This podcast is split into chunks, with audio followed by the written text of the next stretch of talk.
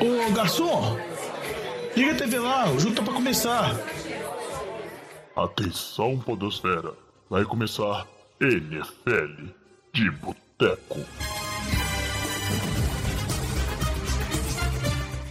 Bem-vindos a mais um NFL de Boteco, seu podcast preferido sobre futebol americano. Eu sou o Thiago de Melo e hoje estamos aqui no nosso boteco Diogão Coelhão. Fala, Diogão. Fala, jovem, tudo bom? Saudade de gravar com vocês. Saudades também, Diogão. Vocês aí não estão vendo o Diogão, mas ele está com um belíssimo bigode e a gente está fazendo campanha para ele continuar usando bigode. Então mande sua mensagem aí para incentivar o Diogão a não tirar o bigode dele, porque ele tá aí afrouxando, quer tirar esse bigode aí, porque os alunos dele estão zoando a bigodeira dele, né, Diogão? Não, na verdade é porque eu estava comentando mais cedo aqui. Dá muito trabalho ficar fazendo a barba. Eu, eu não tenho paciência, eu acabo esquecendo, eu acabo me machucando várias vezes, então prefiro tirar o bigode para simplificar. Já tá um mês de bigode já, jovem, tá bom. É, eu tirei o print aqui para mandar no grupo do WhatsApp. Tá é justo, é justo. Se você está lá no grupo do WhatsApp do NFL de Boteco, você vai ter o prazer de ver o Diogão de bigode. E aí, Ou na nossa prazer, mesa. Né? E desse prazer, Diogão. Eu garanto que será um prazer para quem vê essa foto. Na nossa mesa também temos hoje Vitor Oliveira. E aí, Vitinho, tudo bem? Tudo bem, jovem. Desculpa a demora. Eu tava tirando print novamente aqui. E aí a tela sobre ficou em cima aqui dos enquetes. Você me desculpa aí a demora. Mas tudo bem, graças a Deus. Tranquilo. Pode mais então. E fechando a mesa, temos aqui ele que está gravando com a gente, também é o responsável por esse áudio maravilhoso que vocês escutam aí, nosso técnico de som, Alex Reis. O jovem faz uma propaganda muito errada, né, velho? Tipo assim, direto a gente sai com várias falhas, vários erros aí. Só fico pensando assim, jovem fazendo propaganda de áudio Não. maravilhoso. Não, Chalé. a propaganda do jovem tá certa. A gente pode até sair com várias falhas e vários erros. Isso é porque você faz mágica. Imagina se não tivesse. Aí que a galera vê, né? O podcast é o ritmo de Olodum aqui, só batendo no teclado, gritando. Ia ser maravilhoso. É bem triste mesmo. Isso Exatamente. aí também, Jovenil. O Alex está sendo humilde. Apesar de que quando eu saio falando umas coisas erradas, é falha dele que faz a edição e não corta. Mas é isso aí. Programa de hoje, conforme. Não é falha do ensino fundamental, não, né? Né, não. Eu nunca tive problema com dicção, nem em relação à, à forma como as palavras devem ser né, escritas e pronunciadas. O programa de hoje, conforme prometido, será o primeiro da série que a gente sempre faz de quatro episódios sobre todas as divisões né, de todos os times ali, para você chegar preparado na temporada regular, sabendo tudo que é necessário né, que aconteceu na off-season e como que está a posição de cada time aí, o que, que melhorou, o que, que piorou e as expectativas de cada um. Vamos começar aqui pela AFC e a gente vai falar nesse episódio AFC Leste e Oeste. Antes de começar o episódio, só aqueles recadinhos de sempre. Lembrando todo mundo aí que você pode entrar no grupão de WhatsApp do NFL de Boteco, o link está lá nas redes sociais, ou você pode pedir para a gente, né, para receber esse link, através dos meios que o Diogão vai falar. Você também pode incentivar o NFL de Boteco através do nosso padrinho. Só procurar lá em padrim.com.br NFL de Boteco, que você acha lá a forma de nos apoiar.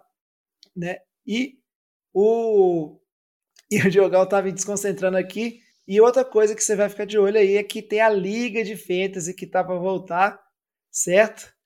Que, e vai ter os episódios do Fantasy de Boteco também, né, Diogão? Para você poder jogar Fantasy com a gente e também se preparar futuramente, né, para as ligas que você já joga, e com certeza vai ser campeão. Queria falar que essa liga está sendo super solicitada, viu? Nas nossas redes aí, tanto no Instagram quanto no e-mail, tá chegando várias solicitações aí. O Diogão vai dar mais informações aí em breve. As informações tem que ver se eu lembro, né? Tanto tempo sem gravar assim, tem que lembrar, ver se eu lembro o e-mail. Qualquer coisa eu passo o e-mail do jovem ou o telefone de contato dele, né? Não vai ser a primeira vez que a gente faz isso no podcast. Mas se você quiser mandar uma mensagem pra gente, acompanhar nossas redes sociais, procura aí arroba NFL de Boteco, Boteco com U, que é o jeito mineiro, que a gente brinca, que é o jeito certo de se inscrever. Então dá uma olhada lá, Twitter, Instagram, segue nossas redes sociais e se quiser mandar uma mensagem pra gente, mandar um e-mail pra gente, manda no nfldeboteco.gmail.com. Com relação ao programa de Fantasy, acreditamos que nas próximas semanas os primeiros programas de Fantasy devem começar a sair. E eu estou fazendo essa promessa sem nem conversar com o Vitinho e com o Lamba, mas vai sair. Inevitável, vai sair. Vai sair. Eu acho que, inclusive, não saiu ainda, já sair. será necessário, viu, Diogão? Pelo cronograma aqui, provavelmente semana que vem já sai. Reservar na minha agenda aqui. Muito bem. Cara, Diogão, você de bigode, você passa muito mais credibilidade, cara. Você tinha que manter esse bigode aí. É, O problema, jovem, é porque lá em Ibirité, onde eu dou aula, voltou a obrigatoriedade de usar máscara. Então, tá de bigode com máscara, é a mesma coisa estar sem bigode, então não tem o poder. Pinta o bigode na máscara, jogão. Resolve. É, você pode ser daquelas pessoas que usam a máscara meio pra baixo, assim, ó, pra tampar a beça, e aí fica seu bigode aparecendo. Quem sabe, Diogão? Enfim, chega de falar do seu bigode, vamos seguir com o programa, e a gente começa aqui no nosso primeiro bloco falando da FC Leste. Ô, Fábio Júnior, traz aquela porçãozinha de batata frita e uma cerveja gelada pra nós. Nós vamos aqui fazer a mesma dinâmica de sempre, então vamos seguir na ordem de classificação das equipes na temporada passada, começando então pelo campeão dessa divisão, que foi o Buffalo Bills. É, eu achei que o jovem ia chamar, né? Mas eu acho que ele perdeu o ritmo mesmo de ser host do programa, né? então eu vou falar sobre- um pouco sobre o Buffalo Bills, né? E, e falar sobre chegadas, né? Por exemplo, Von Miller chegando aí, é, tiveram reforço do Tyrande do O.J. Howard, né? James Crowder, né? Como wide receiver. É, e fora no, no draft, né? Os reforços que eles, que eles conseguiram, né? Que foi o cornerback Karim Elam, é, running back James Cook e o linebacker Terrell Bernard, né? Que assim já era, já era um time bom, né? Tanto foi campeão ano passado, então é, vieram bons reforços.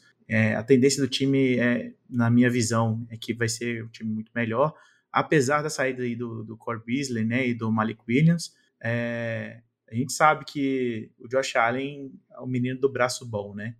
Não só do braço, como do corpo também, né? Enfrenta tackles aí, então, assim, mantendo ali a, a linha ofensiva, né? Que é um, um grande forte do, do- de Buffalo, né? É, eu acho que o time tem, tem bons prospectos aí, então esse ano acho que vai dar bom de novo. Poxa, Ale, você me surpreendeu.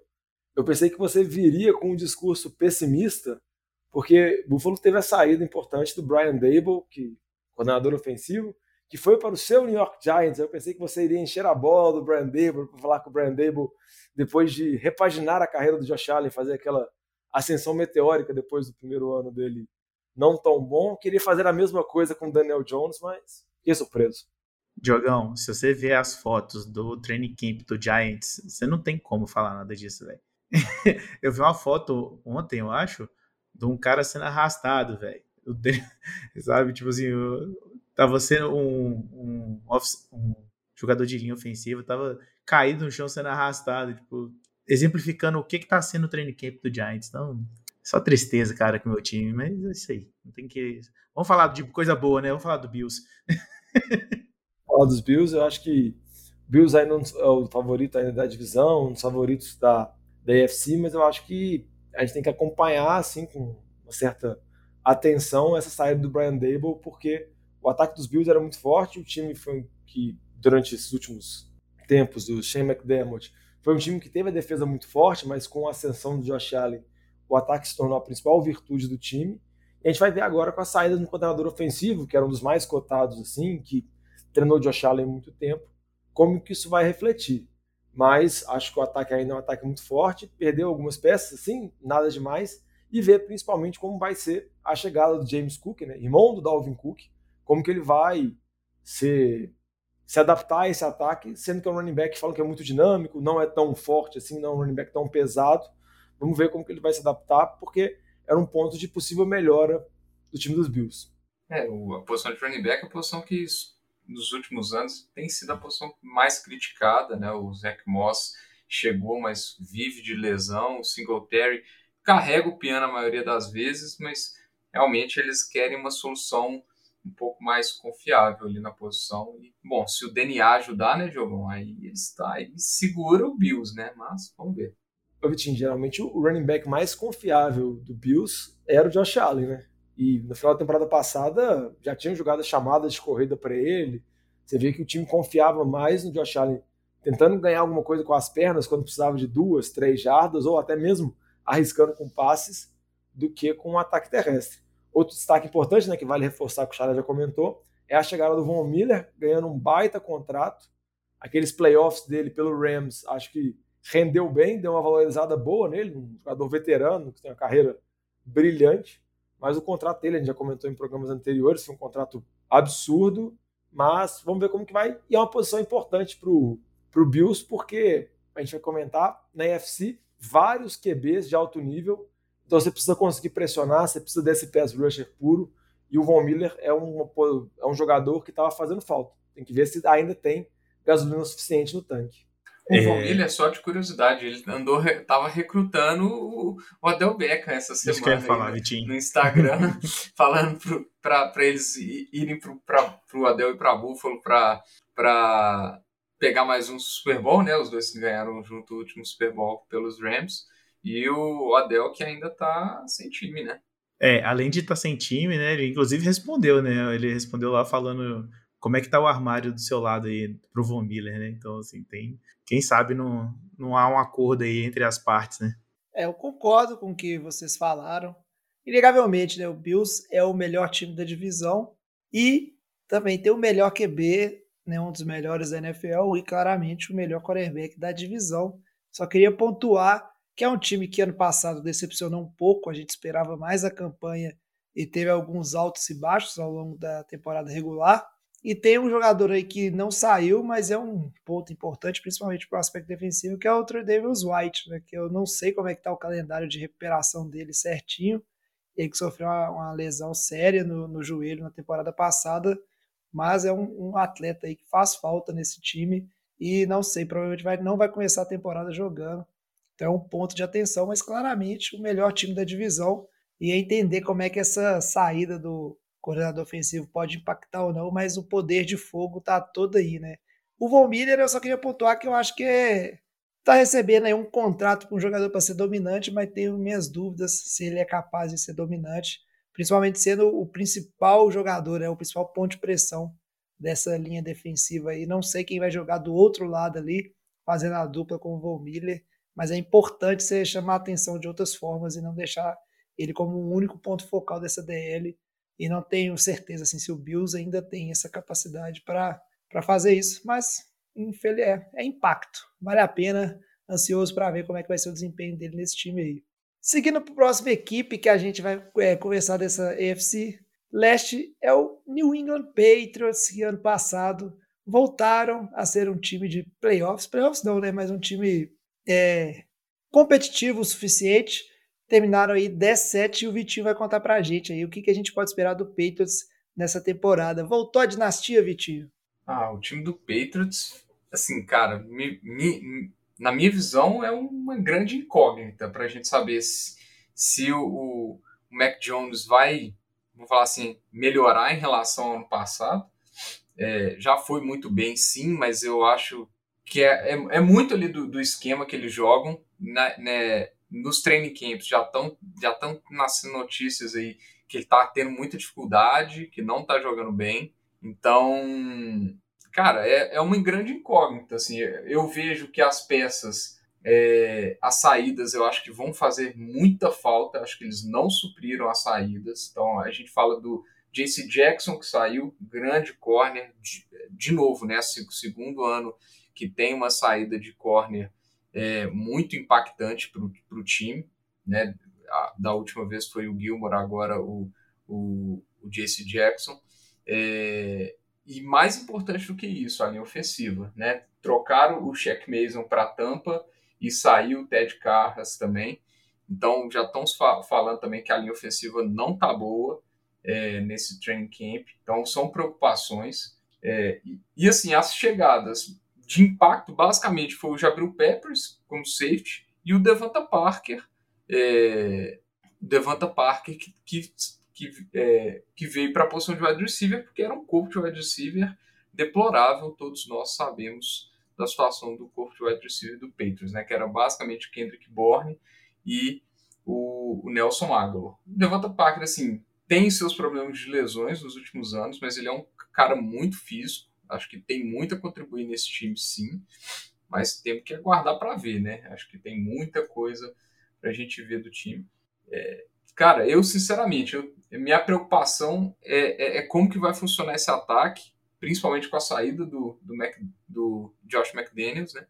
Então, tem que ver se o, se o Mac Jones vai conseguir executar bem esse ataque, se a linha ofensiva vai, vai, é, vai proteger bem ele, porque a princípio os, os reportes não são nada animadores, cara. Nada animadores mesmo. Então, assim, eu não tô colocando muita fé no time do Patriots para repetir a performance do ano passado, não, para ser sincero. É, eu concordo com muito com o que o time falou. Acho que, assim como o time dos Bills, vale um pouco de atenção total para ver como que vai ser a situação da saída do Josh McDaniels. Ele ficou vários anos à frente do ataque dos Patriots. A gente costuma elogiar muito o Bill Belichick, mas acabava que Josh, McDaniels, Josh McDaniels tinha um papel muito importante no desenvolvimento do ataque dos Patriots, tanto em campanhas que foram vencedoras do Super Bowl, com o Tom Brady, e também tem um papel importante nessa rápida ascensão do Mac Jones. Mac Jones foi o melhor calor o QB da temporada passada, disparado, mas como o Vitinho falou, a gente fica um pouco na dúvida ainda, porque a gente acaba não vendo muito teto nele. Vê que é um jogador muito seguro, mas fica com um pouco de ressalvas, porque não vê tanto potencial assim para desenvolvimento, mas acho que vale a pena poder acompanhar. E um aspecto que eu acho que é interessante, assim, chegar a ser até engraçado, é saber quem vai ser o coordenador de ataque dos Patriots nessa temporada e até mesmo quem vai chamar. Porque geralmente tem um, um treinador, um membro de staff responsável para isso. Atualmente no Patriots, os dois coordenadores que estão relacionados com o ataque, um é o Joe Judge e outro é o Matt Patricia. Joe Judge, ex-treinador dos Giants, é um especialista em time de especialistas, com perdão da palavra, e o Matt Patricia é um treinador voltado mais para a defesa, então nenhum deles é um treinador dedicado ao ataque. E o Belichick até já foi perguntado em coletiva sobre isso, perguntando quem que é o coordenador de ataque, se teria alguma definição sobre isso, e ele só disse que o Patriots não se preocupa com essas definições, o Patriots não tem isso, e que no final tudo vai funcionar, porque ele tá lá e vai dar tudo certo. Isso tem cara de enrolação, né, velho? Tipo, baboseira generator. É, não, mas, mas nada surpreende muito. Alguns anos atrás, o Patriots se abrisse assim, na intertemporada mesmo, para começar a temporada, se abriu o staff dos Patriots, aparecia só tipo o filho do Belichick. Era tipo só essa pessoa, que é o staff do cara, e onde você vê é, mas... vários. O Patriots, ele tá, tá inovando aí, cara. Ele tá praticando uma comissão técnica minimalista. Deve ter umas, sei lá, tá tipo uma startup de fundo de garagem, essa comissão técnica dos Patriots aí. pra ver o que, que vai acontecer. Velho, né? É, já Isso. pensou que talvez o, o, o Belichick ele tá chegando numa fase meio caduca da vida dele, tá começando a tomar decisão ruim atrás de decisão ruim, só que o cara tem tanta, né, tantos méritos que ninguém tem coragem de começar a questionar? Será daqui a quantos anos que alguém vai começar a questionar o que o Bill Belichick tá fazendo à frente dos Patriots? Acho que nunca, né? Vai deixar ele aposentar.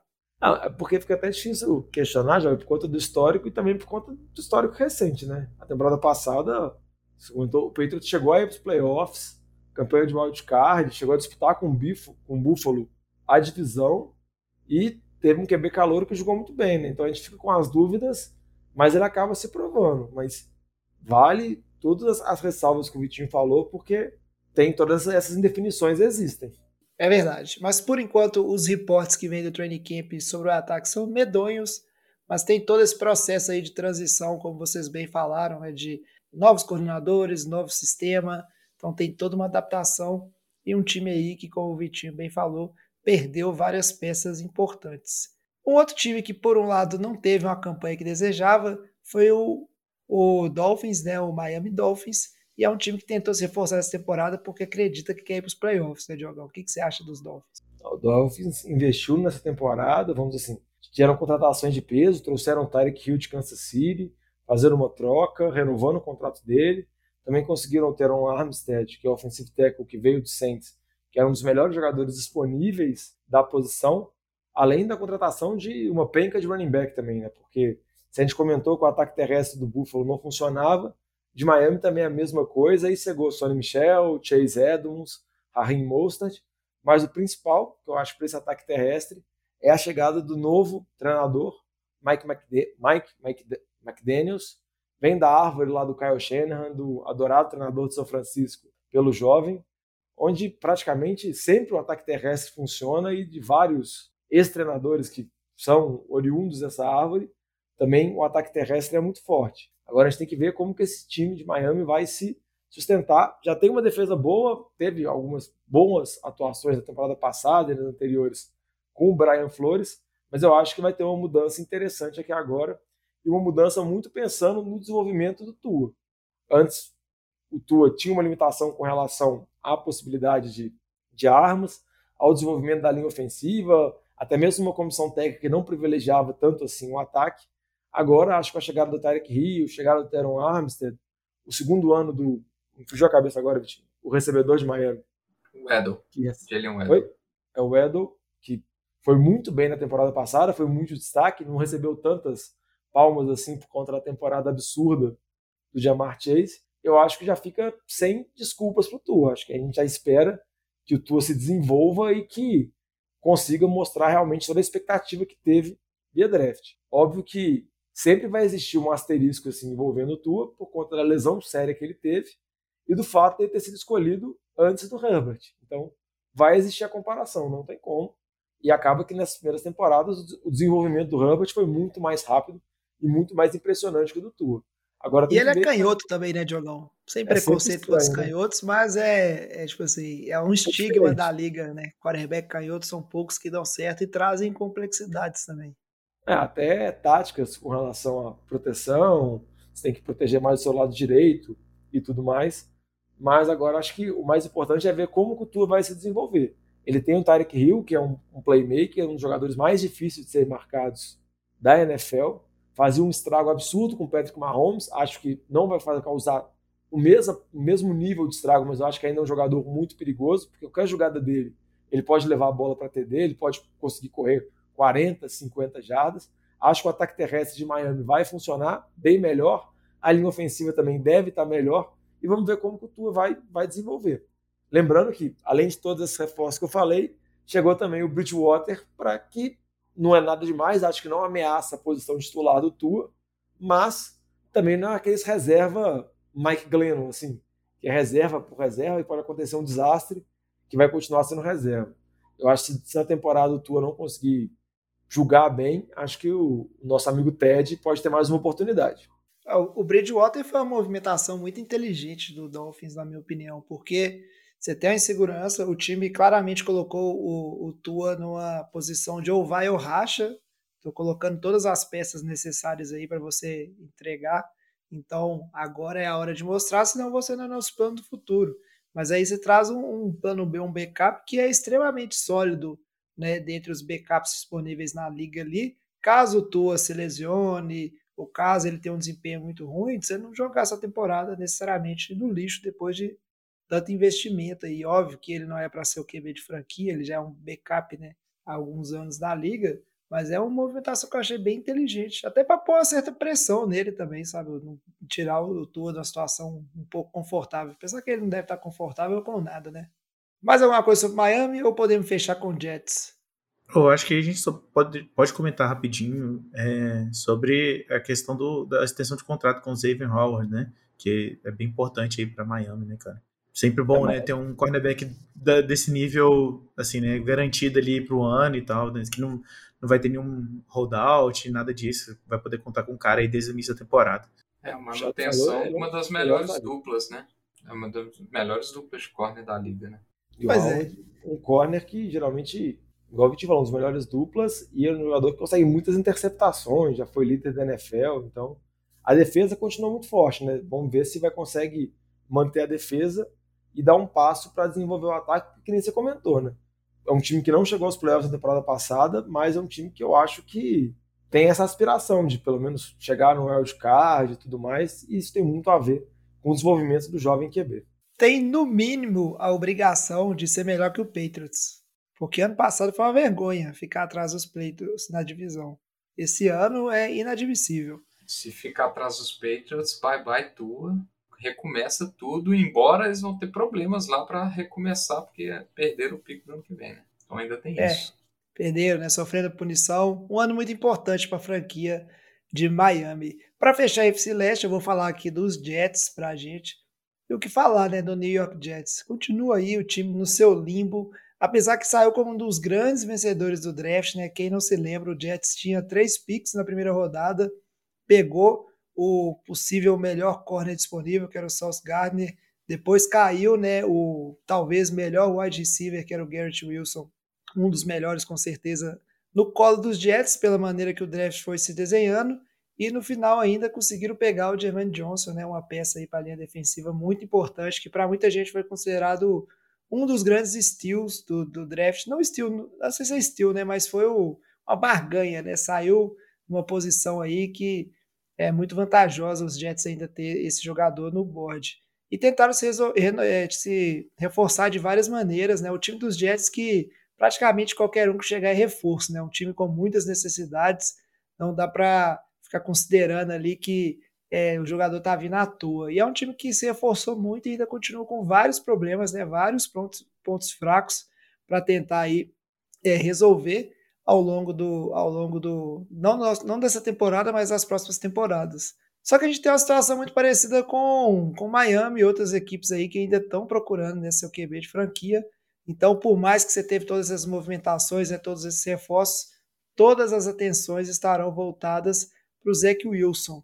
E o Zach Wilson, por enquanto, o grande feito dele no off-season foi ter traído a namorada com a melhor amiga da mãe dele. Né? Então, não são notícias animadoras, né? não tem muita notícia positiva em relação ao Zach Wilson por enquanto. Vai ser um ano bem relevante ali em termos dele se manter saudável e ter uma evolução, né? que é o que todo mundo espera aí do seu QB no segundo ano mostrar uma evolução, a maturidade, que eu não sei se maturidade conversa bem com esse caso que eu acabei de contar, mas é uma maturidade pelo menos em relação ao jogo, né? Já que extra-campo, por enquanto, ele está falhando nesse quesito. E aí eu não sei se alguém espera grandes coisas dos Jets, nem os torcedores dos Jets, mas pelo menos será que dá para o Jets não estar tá no top 10 do, dos picks do draft do, da temporada que vem? Ou não? Ainda é esperar muito que esse time saia ali dos 10 piores, das 10 piores equipes do, do ano.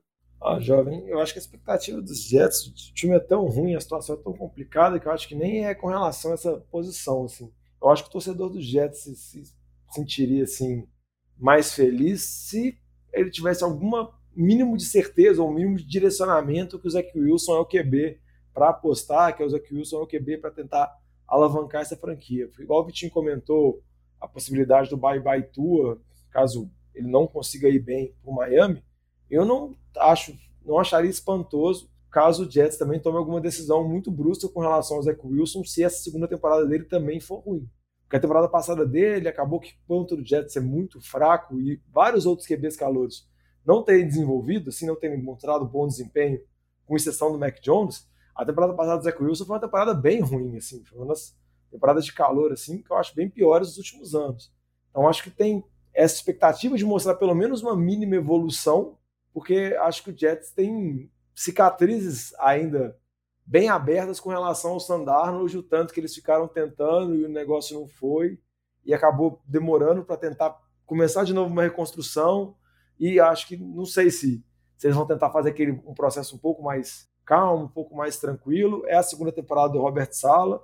A defesa já mostrou algumas boas capacidades na temporada passada, e vamos ver o que vai acontecer, né? Tô, acho que todo do Jets só quer que os jogadores jovens dele consigam desenvolver e não seja já um bust, como parece ser o Mikai Beckton, que lesionado, vai ficar fora da próxima temporada toda. Foi um pique alto de primeira rodada em 2020. E não sei se já vai estar no elenco para 2023, não, por conta da última temporada, da lesão agora. Acho que o Jets só quer ter algum ponto, assim, acertar algum jogador, um blue chip player, alguma coisa, para conseguir apostar e conseguir pelo menos começar a construir. Porque desse jeito só fica patinando e não sai do lugar. Você falou tudo aí, viu, Diogão? O que o torcedor espera é evolução, cara. Só isso.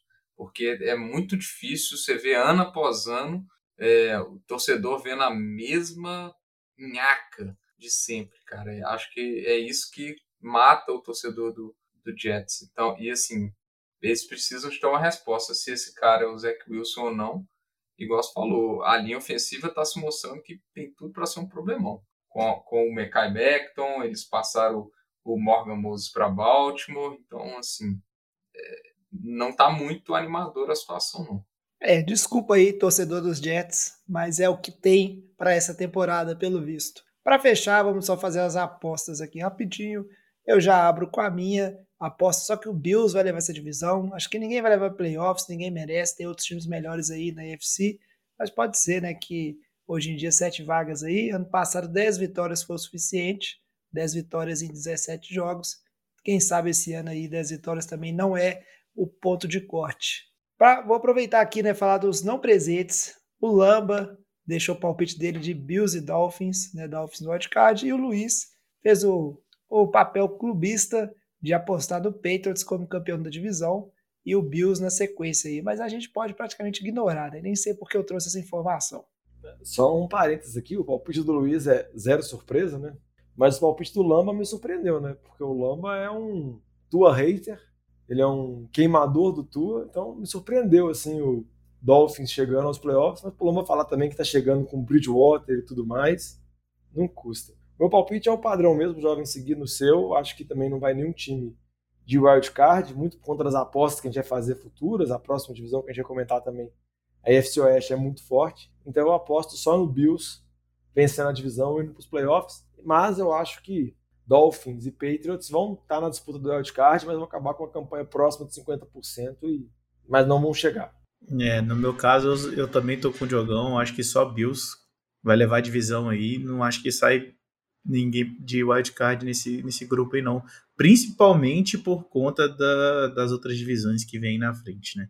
É, o meu palpite vai ser seguindo o Lambari. Eu vou de Bills e Dolphins. Bills vencendo, Dolphins passando. Eu acho que o Dolphins eles estão com, pelo que eles fizeram, né? Só de olhar a, as, as mexidas na off-season, eu acho que os Dolphins eles estão investindo. É, a defesa é forte. É, eles vão querer estabelecer o jogo terrestre pelo tanto de running back que eles trouxeram, né? É, para facilitar a vida para o Tua. Então, acho, acho que eles estão num bom caminho e, e, eu acho que em termos de plantel, de elenco, é bem melhor do que o do Patriots, é bem o Jets nem se compara, né? Não vou falar nada. Eu acho que é uma, é uma divisão que, por ter o Jets, ainda, de certa forma, facilita a sua vida para você buscar um wildcard. Então eu vou de Bills e Dolphins. Muito bem, fechada a AFC Leste, vamos partir agora para a AFC Oeste. Esse assunto é bom, hein? Merece mais uma cerveja. Seguindo a mesma lógica, vamos falar aqui no, na sequência da classificação das equipes. E quem venceu a AFC Oeste ano passado, para variar, foi Kansas City Chiefs. Ficou aí com 12 vitórias, 5 derrotas. Assim como o Bills teve uma campanha aquém do esperado, né? Todo mundo jogava Bills e Chiefs aí para ser a, a seed 1 da IFC, o que não acabou acontecendo. Mas é um time que é calejado e apesar dos percalços durante a temporada passada, chegou ali na final de conferência, perdeu para o Bengals, né? No, no, ano passado a corrida bem interessante do Bengals chegando até a disputa do Super Bowl. Mas é um time que perdeu talvez uma das suas maiores estrelas aí na off-season, que foi o Tyke Hill, né, que a gente já comentou no bloco anterior, que foi parar lá em Miami. Perdeu também o Tyron Matthew, mas tentou se reforçar né, nessas perdas, trazendo é, wide receivers, teve o Juju aí, teve o, o Marques Van der Ashley, não sei falar o nome dele direito, e trouxe também o Justin Reed. Scantling. Scantling. o Ashley foi bom. Não sei, cara, eu não sei falar o nome desse cara. O yes. nome muito, nome muito complexo. E tem o Justin Reed também, que foi é, trouxe de safety, além de tentar reforçar alguns problemas do time aí ao longo do draft. O ponto maior que todo mundo vai discutir, né, é, em relação ao time dos Chiefs, e eu não sei se é uma discussão boba ou não, vou trazer aqui para a mesa para a gente discutir junto, é aquela coisa, a quão relevante, quão significante vai ser a saída do Tarek Hill e como é que o Mahomes e o time dos Chiefs vai se adaptar a esse novo corpo aí reformulado de wide receivers.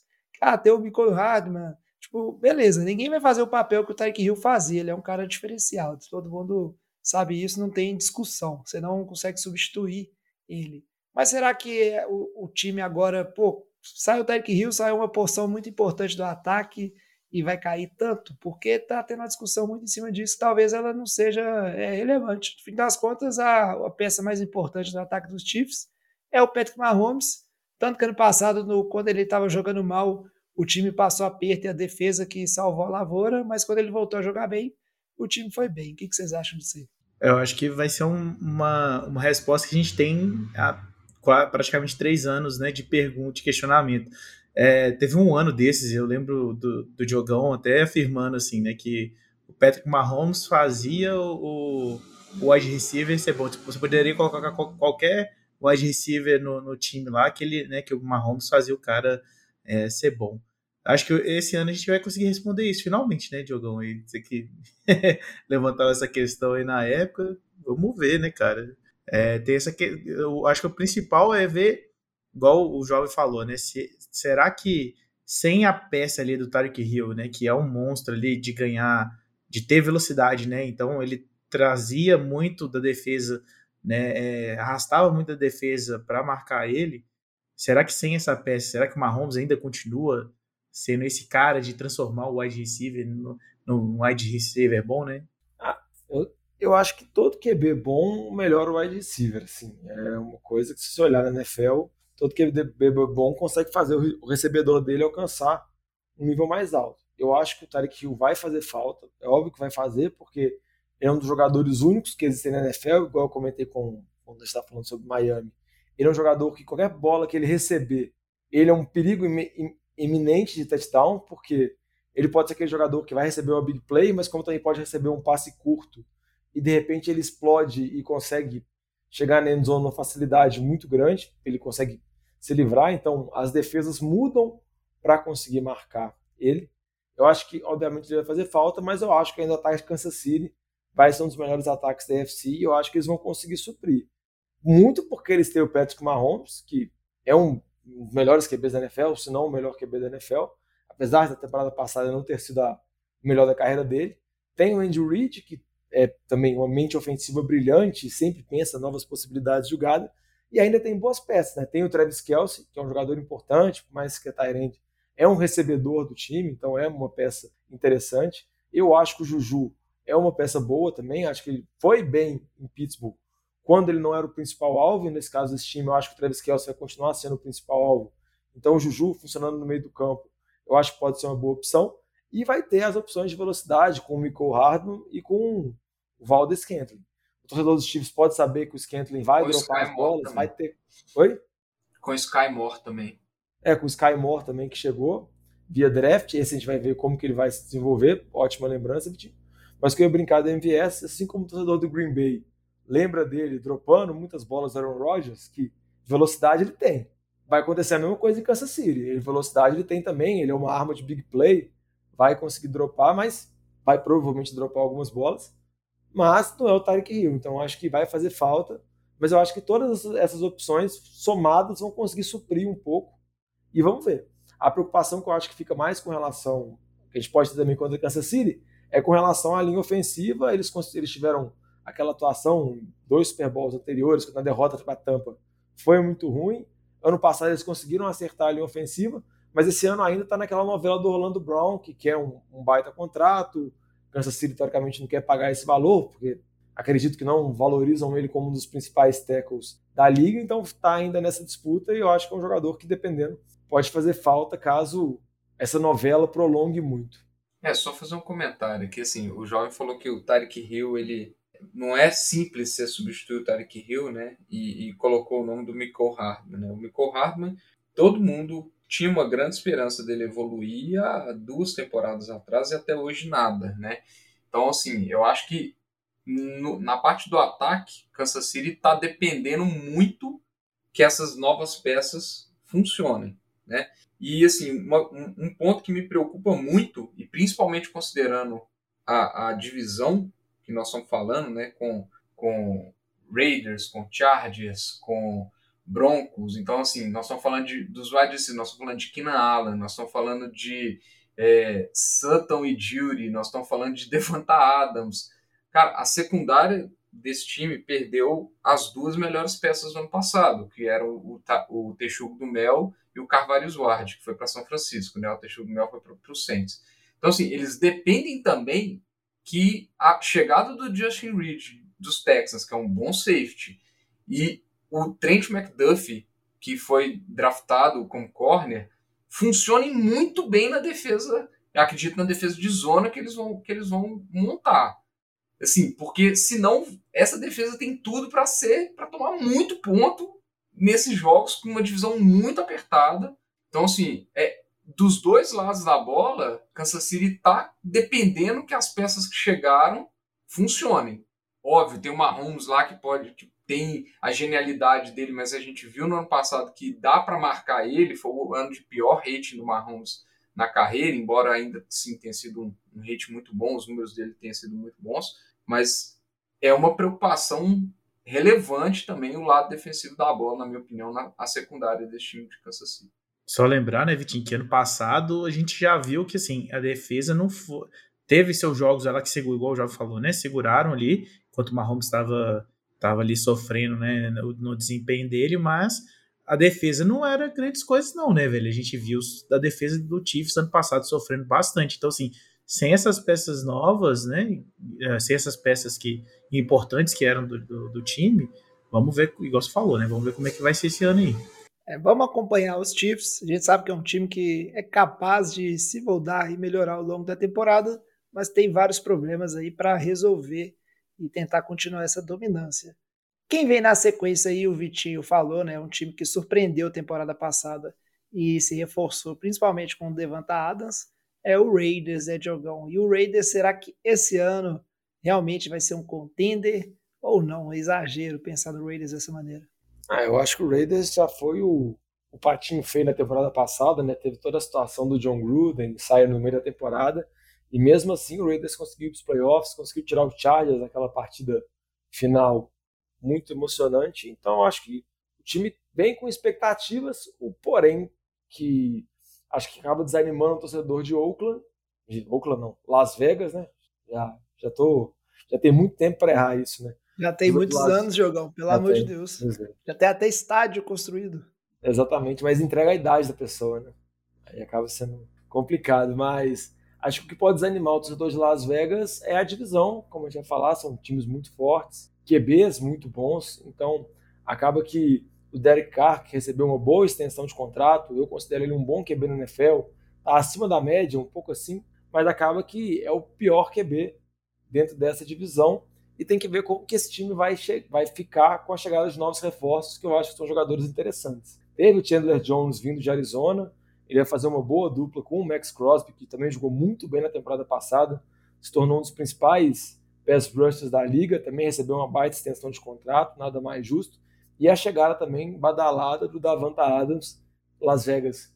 Gastou o pique de draft, pagou um contrato absurdo para ele e vai fazer um bom grupo de recebedores, com o Davanta Adams, mais o Darren Waller, além do Hunter Renfro. Então é um bom grupo de recebedores que, além de tudo, vai contar com o apoio também do Josh Jacobs no jogo terrestre. Resta saber como vai funcionar esse ataque comandado pelo Josh McDaniels, né, que foi coordenador de ataque dos Patriots muitos anos, agora está assumindo o time de Vegas e a experiência dele como head coach não foi boa, foi uma experiência pavorosa, muito curta em Denver, inclusive com dentro dessa experiência dele, com a experiência Tim Tebow ainda, assinada por ele, então acaba que foi um desastre completo.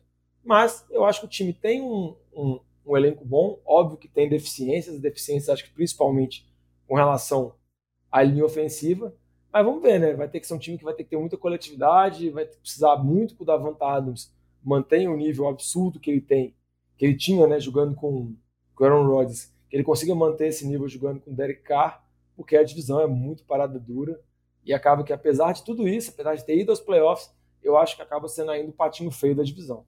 O Josh Jacobs, Diogão, é uma história que eu acho interessante, um jogador que vai ser interessante observar, porque é, na, nessa off-season aconteceu né, do, do Raiders optar por não é, acionar, né, não a, fazer a opção de quinto ano do Josh Jacobs.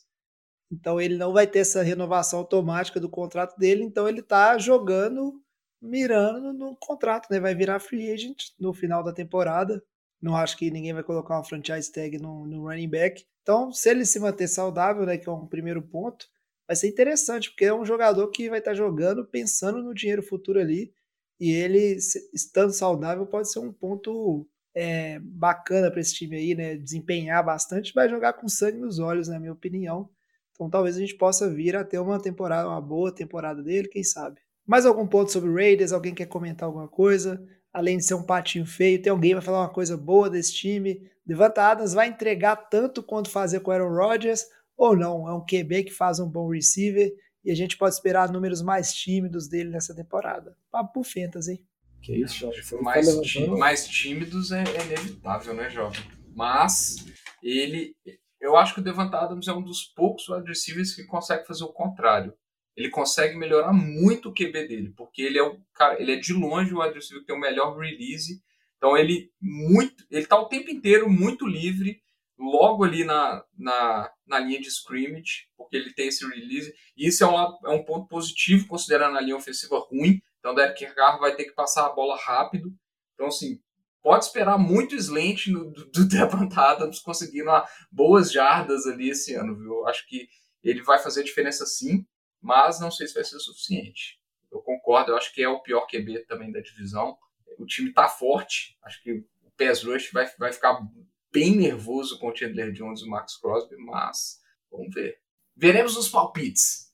É, veremos os palpites. Então vamos seguir para o terceiro time, né? Los Angeles Chargers.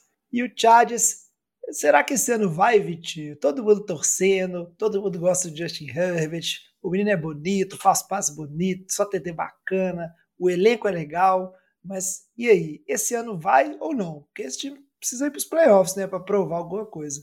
É, precisa muito para os playoffs. Ano passado ficou naquela partida absurda, fantástica, maravilhosa contra os pró- próprios Raiders, né? Que definiu a, a, a vaga. Foi um time que eu achei que fez ótimas movimentações nessa, nessa pré-temporada. É, a principal delas, né? Trouxe o JC Jackson do- dos Patriots como para ser o corner número um. É a secundária chata, essa do Chargers agora, com o JC Jackson. Tem o Asante Samuel Jr., tem o, o Devin James, tem bons nomes na secundária. Trouxe o Kalil Mack numa troca com, com Chicago, reestruturou o contrato dele, fe- vai fazer uma dupla com o Joey Bosa. É, dá pra gente discutir aqui qual das duas duplas de pass rush é melhor, se é a do Raiders ou do Chargers, e acho que tem argumento para as duas. É, trouxe o Jared Everett como Tyrene para o lugar do, do Jared Cook, que saiu e trouxe duas contratações que para mim é o que vão falar se esse time vai funcionar ou não. Ele trouxe dois jogadores de, de linha defensiva e jogadores do meio da linha, que é o Joseph Day e o Austin Johnson, porque a gente sabe, a gente fala ano após ano que o problema desse time do Chargers é a defesa contra o jogo terrestre. A gente cansa de falar isso. Eles não endereçaram a posição de linebacker, na verdade eles perderam um dos, um dos principais linebackers dele, que era que era o Kaiser White, e fica essa dúvida, se esse time vai conseguir parar o jogo terrestre ou não. Eles trouxeram essas duas peças para isso. Então, assim, se der certo, é um time que vai ter uma defesa muito, mas muito forte com, a, com esse, esse, essa, esses quatro jogadores de frente, com a secundária muito forte. E o ataque, a gente viu a produção do Herbert, um jogador que está em evolução, tem boas armas ofensivas ali com o Eckler, com o Keenan Allen, é, com o Mike Williams, que eles estenderam o contrato, então são peças que se complementam muito bem. Tem o Isaiah Spiller, que é o running back que eles trouxeram no draft, que está sendo bem falado, estão colocando uma, uma certa, um, vamos falar assim, uma hypezinha em cima dele ali, para ser um running back complementar ali. E tem uma boa linha ofensiva. Então, assim, se você olhar praticamente todos os pontos desse time, tem um plantel muito forte, exceto a posição de linebacker. É, então, assim, cara, eu tô com a hype bem grande pro Chargers esse ano, porém a gente não sabe se desenterrar o, o, a cabeça de cavalo lá do centro de treinamento deles, cara. Essa que é a grande dúvida, porque não é no estádio, né? Nós já decidimos que não é no estádio, porque é o mesmo estádio do Rams, então tem que ser no, no campo de treinamento, né? E isso aí é o Diogão que vai trazer essa resposta aí, um insider do bigode aí que vai ter essa informação, não tem jeito. Vitinho, uma frase para você. Herbert MVP. Que isso. Ah, isso é de firmeza demais nessa aí. Pra se assumir no torcedor, finalmente, agora vai. O Diogão vai sair do gol. Só antecipado de MVP da temporada. É porque eu acho que é uma narrativa que eu acho que pode acontecer. É uma divisão muito interessante. O Justin Herbert vem de uma crescente, é uma das melhores histórias da NFL, um dos jogadores mais queridos. E é um time que, igual o Vitinho comentou, se tudo der certo, tudo encaixar, é um time que pode ter uma defesa muito forte, tem um ataque muito bom, então pode ser um dos times que vai ter boa campanha, pode disputar para vencer a divisão, tudo mais. Eu acho que pode ser uma narrativa forte do Herbert MVP. Então, vou com essa aposta, Vitinho. Então, se você me perguntou se desenterraram ou não, minha resposta é essa: Herbert MVP. Acho que é ele que vai desenterrar a cabeça de, de burro. Amanhã, primeira notícia do dia: que na Alan tropeça fazendo um motion, bate no joelho do, do Herbert, rompe os ligamentos e o que na ala sai de concussão, né? Vai ser, vai ser nesse nível a notícia de amanhã. Então, hum. aguardem. E o Mike Williams, para tentar ajudar, sai correndo e tem um hamstring. Com certeza. Exatamente. Então, se você é torcedor do Chargers, pode saber que o Jogão que gorou seu time. Mas, cara, é aquilo, porque talvez o que falta pro Chargers é vencer. O Herbert já provou que ele consegue colocar muitos números, né? Tá aí é, sempre com a taxa de, de passes completos altos, muitas jardas, muitos TDs. Talvez é uma questão desse time ter uma temporada muito vitoriosa aí para ele ser, com certeza, aí, um candidato a MVP. E eu não torço que ele machuca, não, porque é passe bonito atrás de passe bonito. Isso aí a gente não pode perder na temporada. Para fechar, a FC Oeste, um time que é, tava aí no limbo, né? Aquela coisa, Joel tenta arrumar QB, tenta arrumar QB. E agora vamos ao QB, né, Alex? E aí, o que, que a gente pode esperar do Broncos, que está repetindo a fórmula ali, né? Não consegue draftar. Na época eu trouxe Peyton Manning, deu certo, e agora eu trouxe mais um quarterback veterano aí, esse que não está em vias de se aposentar. Inclusive, jovem, que é seguir na fórmula mesmo, né? Porque esse ano eu acho que eles reforçaram bem ali a defesa, né? É, trouxeram o DJ, DJ Jones, né? É, o DT, né? Que era de São Francisco. É, então, e, e, trouxeram um linebacker também, né? Randy Gregory de Dallas. Então, assim, para tentar ali melhorar a defesa e botar um QB que é muito bom, né? Que Russell Wilson não precisa se provar, né? O cara já tá aí, já se provou há bastante tempo aí carregando Seahawks nas costas. Então, vamos ver se ele consegue carregar uh, junto com esses reforços da defesa aí, levar o Broncos esse ano, né? Esses últimos anos foram péssimos aí, né, para a franquia. Drew Locke a gente viu que não, faz, não fez nada, né? Tiveram alguns QBs ali que passaram por alguns tempinhos ali na, no, no time, mas nada nada foi muito para frente. Então, a gente tem que ver aí se o Russell Wilson realmente vai conseguir é, dar o passo para frente que essa franquia estava precisando, né? É, a gente viu aí né, o, os contratos de, do Melvin Gordon também, né, que foi é, reassinado, né, foi colocado mais um, um, mais um tempo de extensão.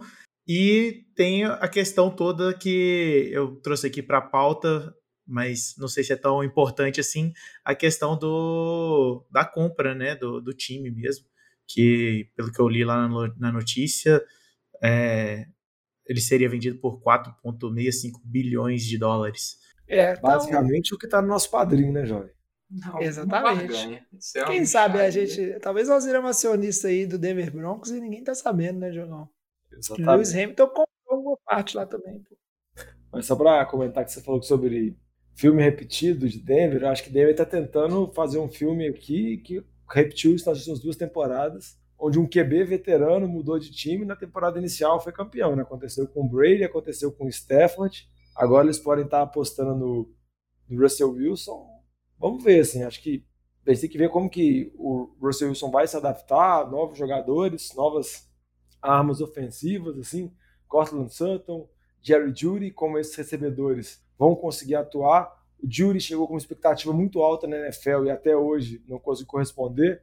O Sutton teve uma temporada muito boa, mas temporada passada, que estava voltando de lesão, também deixou a desejar. E o Tim Patrick, que também era uma outra arma importante, está fora de temporada. Então, vamos ver como que vai acontecer. A chegada de um novo head coach, que era coordenador ofensivo de Green Bay, que vai dar todas as armas, dar todas as oportunidades, dar todas as possibilidades para o Russell Wilson. E vamos ver né, se o Russell Wilson estava claudicando um pouco em Seattle por conta do Pete Carroll ou é por conta da idade mesmo. Mas acho que é mais uma história bem interessante que a gente vai ter nessa temporada da NFL. É, fato é que o Russell Wilson é um QB vencedor, é um QB capaz de arrancar vitórias ali, né? Conseguir vitórias para o seu time muito no mérito próprio. E a gente vai ter que entender né, como é que as outras peças que agora estão em volta dele em Denver vão ser capazes de ser utilizadas para esse fim, né? tanto defesa quanto ataque. Mas é isso que você falou é importante, né, Diogão? O Let Russ Cook vai rolar né, nesse ano, não vai ter o Pete Carroll aí segurando o Russell Wilson. Então vamos ver como é que agora que soltou a besta né, da jaula, se ela vai se ela vai destruir tudo mesmo ou não. Para fechar o programa de hoje, vamos aqui para as apostas sobre a UFC Oeste. Lembrando que vai ficar tudo registrado ali, né? Então esse ano não tem gente colocando mais wildcards que deveria. E vamos começar aqui, eu novamente. Eu ia falar do Broncos vencer a divisão, porque queria ser do contra aqui, mas vocês me convenceram, eu vou voltar para o palpite original, que é Chargers vencer essa divisão. Mas eu acho que o Chiefs está na hora de ficar fora dos playoffs. São mudanças relevantes e a divisão é muito forte, muito boa. O Raiders vai roubar vitórias de vários times aí. O Broncos também está um time bem cascudo. E eu acho que o Russell Wilson já vai chegar entregando nessa primeira temporada. Então acho que o Broncos vai garantir uma vaguinha de playoffs. Fala aí, Diogão, qual que é o seu palpite? Ah, João, acho que eu já deixei claro né, quem que eu acho que vai vencer a divisão, até que é meu palpite de MVP. Meu palpite é o Chargers vencendo a divisão. E com essa divisão ela é muito legal, vou tentar acompanhar o máximo possível de jogos dela. Vou colocar dois times aqui nos playoffs. Vou colocar Denver e Kansas City. Então, esse é meu palpite. Só o time dos, dos Raiders, que eu falei que é o patinho feio, vai, não vai classificar, mas acho que mesmo assim vai ter uma campanha próxima de 50%, porque eu acho que nenhum time aí vai ser saco de pancada da divisão. E você, Alex? Ó, oh, eu Tô indo no hype do Chargers para levar essa divisão. Eu acho que o Chiefs e o Broncos passam de wildcard. Eu tava quase não indo com o Broncos, mas eu resolvi apostar no Broncos também. Vitinho, qual que são suas apostas aí para essa divisão? Eu, eu tô na, na hype do Chargers aqui e eu vou, como eu já coloquei Miami lá, lá em cima, eu vou aqui na torcida. Eu vou na torcida Russo Wilson é, eu não quero que o Patrick Mahomes passe, não. Chega, chega de Patrick Mahomes. Ou seja, né, o Chargers não vai nem classificar, né, pelo, pelo visto, já que tá todo mundo apostando, né, estamos zicando. Para fechar os palpites aqui, né, o Lamba, é, o Lamba é sempre tradicional, né, apostou no Chiefs e o Broncos indo, e o Luiz, ele apostou no Chargers vencendo e o Raiders passando essa divisão, o único aí que colocou no Raiders pegando o wildcard. Mas aí que o criminoso, ele acha que a cabeça de cavalo ainda está enterrada. Nem o wildcard ele pôs os Chargers. Com certeza, mas vai ser muito decepcionante se o Chargers não for nos playoffs. Fato é que essa divisão é, acho que a gente pode até bater o martelo, a divisão mais forte da NFL é a que deve ser mais competitiva, é a que deve ter jogos mais interessantes. Todos os times aí têm, como vocês bem falaram, assim, bons quarterbacks, alguns dos melhores quarterbacks da liga, e ótimos wide receivers, defesas interessantes. Então vão ser jogaços aí. Quem sabe né, não é o ano onde passa quatro times da mesma divisão. Matematicamente isso é possível? Não sei. Mas seria também bem absurdo se acontecesse. Para fechar o programa de hoje. Que, só um detalhe, né? Fala aí, que a gente pede é que não role uma lesão, né, cara? Pelo amor é, de favor. Deus. Sem lesão de QB desses, desses times aí, porque senão ia ser um. Nossa, ia ser triste demais alguém, alguém perder um QB ou uma peça importante do, do time cedo na temporada ou que, que determine a divisão por causa de uma lesão. Ah, com certeza, pô. Se for machucar, que machuque o cara do practice squad lá, o, o quinto receiver, um negócio, uma peça aí que não, não dá problema, né? Que é sempre prejudicial. E vai ser muito interessante os jogos dessa divisão. Tem cara que vai ser muito disputada. Então chegamos ao fim do programa de hoje. Ótimo programa, muito obrigado a todo mundo. Vou pedir só o Diogão para falar novamente como é que vocês, nossos ouvintes, podem fazer para mandar mensagem para a gente e dar seu comentário aí, né, Diogão? O palpite dos ouvintes, se eles estão concordando com o Boteco, estão na hype do Chargers ou não. Né? Tem outros palpites aí para vencedores dessas divisões que a gente comentou hoje. Você está mudo, Diogo. É, obviamente eu tinha cometido o erro, né? Tava muito bom para um programa, Chalé. Nem precisa tirar meu erro, mas só procurar nas redes sociais arroba NFL de Boteco, Boteco com Luca, jeito mineiro, pode procurar lá Instagram, Twitter, no Facebook, só não procura no TikTok, porque como você pode perceber, a gente é velho, então não tem TikTok do de Boteco, pelo menos não que eu saiba, né, mas o jovem criou um e não contou para ninguém, Mas se quiser mandar uma mensagem pra gente também, mandar os palpites que acha da divisão, cornetar os nossos palpites também, pode mandar pelo nosso e-mail, o. E acompanhe as redes sociais, porque logo logo vai ter alguma notícia sobre o retorno do Fantasy de Boteco e também sobre participação nas nossas ligas de Fantasy e tudo mais. Ou pelo menos um, uma mensagem falando que a gente é completamente maluco de quantos de nós? Quatro, cinco de nós, quatro de nós não apostamos no, nos Chiefs nem passando. Acho que isso, se isso aí não acontecer, tá doido. Alguém, alguma mensagem descascando a gente, a gente vai receber, certeza. Ah, a gente deve receber. Pouca fé do Boteco nos Chiefs para essa temporada, né? Isso porque saiu o Tyreek Hill. Imagina, né? Vamos ver, vamos acompanhar. Essa temporada tá bem emocionante, muita coisa boa para acontecer aí, muita coisa interessante. O Boteco hoje vai ficando por aqui. Muito obrigado a vocês, nossos ouvintes. Muito obrigado a vocês aqui, meus companheiros de Boteco. E até o programa que vem. Vou pedir aí, ó, traz a saideira, fecha a conta, passa a régua. Falou! Falou. Valeu!